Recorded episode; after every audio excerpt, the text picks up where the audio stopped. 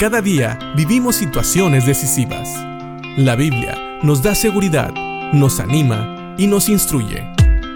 Impacto Diario con el doctor Julio Varela. Creo que todos estamos de acuerdo que en nuestra vida hay eventos que son inolvidables, eventos que marcan nuestra niñez, nuestra juventud o tal vez nuestra vida adulta pero son eventos que nos transforman. ¿Sabes? Cuando nosotros conocemos a Cristo, ese es un evento transformador. ¿Y quién lo puede decir mejor que el apóstol Juan? Porque si nosotros vamos a su primera carta en el capítulo 1, en los versículos 1 y 2, tenemos precisamente este testimonio de Juan, que dice, lo que existía desde el principio, lo que hemos oído, lo que hemos visto con nuestros ojos, lo que hemos contemplado y lo que han palpado nuestras manos acerca del verbo de vida, pues la vida fue manifestada y nosotros la hemos visto y damos testimonio y os anunciamos la vida eterna, la cual estaba con el Padre y se nos manifestó. Este es el testimonio de Juan y continúa. Pero quiero parar aquí, porque el primer versículo es muy importante. Cuando Juan habla precisamente de Cristo, al cual llama la vida, la vida eterna que estaba con el Padre, él dice que desde el principio, cuando oyeron de Cristo y lo oyeron hablar a él, lo que ellos vieron con sus propios ojos, lo que contemplaron y que además palparon con sus manos acerca del verbo de vida, eso es lo que ellos compartían. Y vamos a ver un poco más de eso, pero ahorita en el versículo 1 hay algo muy importante.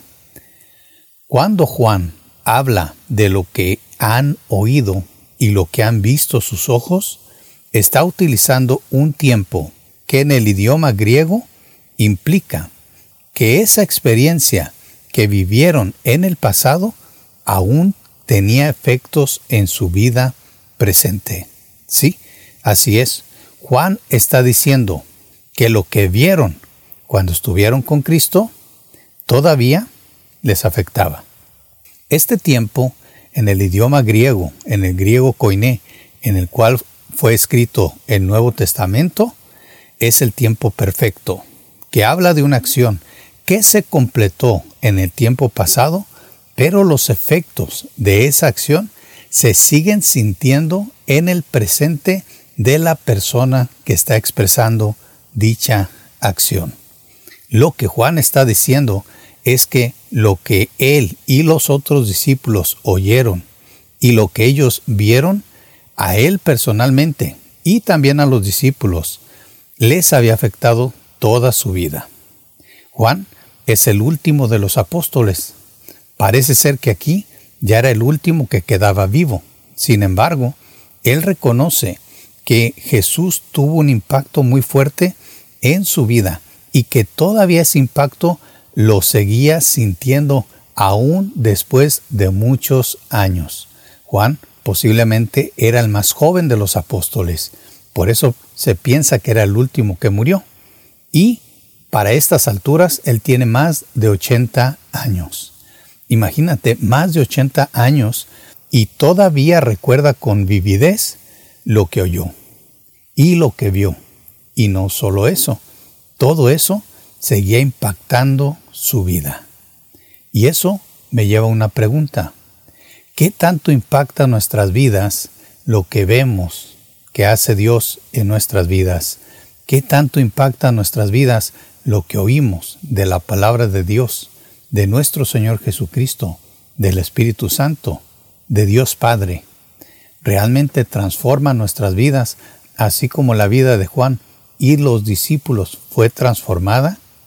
Pensemos en esto, porque realmente la palabra de Dios tiene poder y debe de tener impacto en nuestras vidas. Y sabes, si a veces no nos impacta, no es porque no tenga el impacto que debería de tener, sino porque no le damos la importancia que debemos.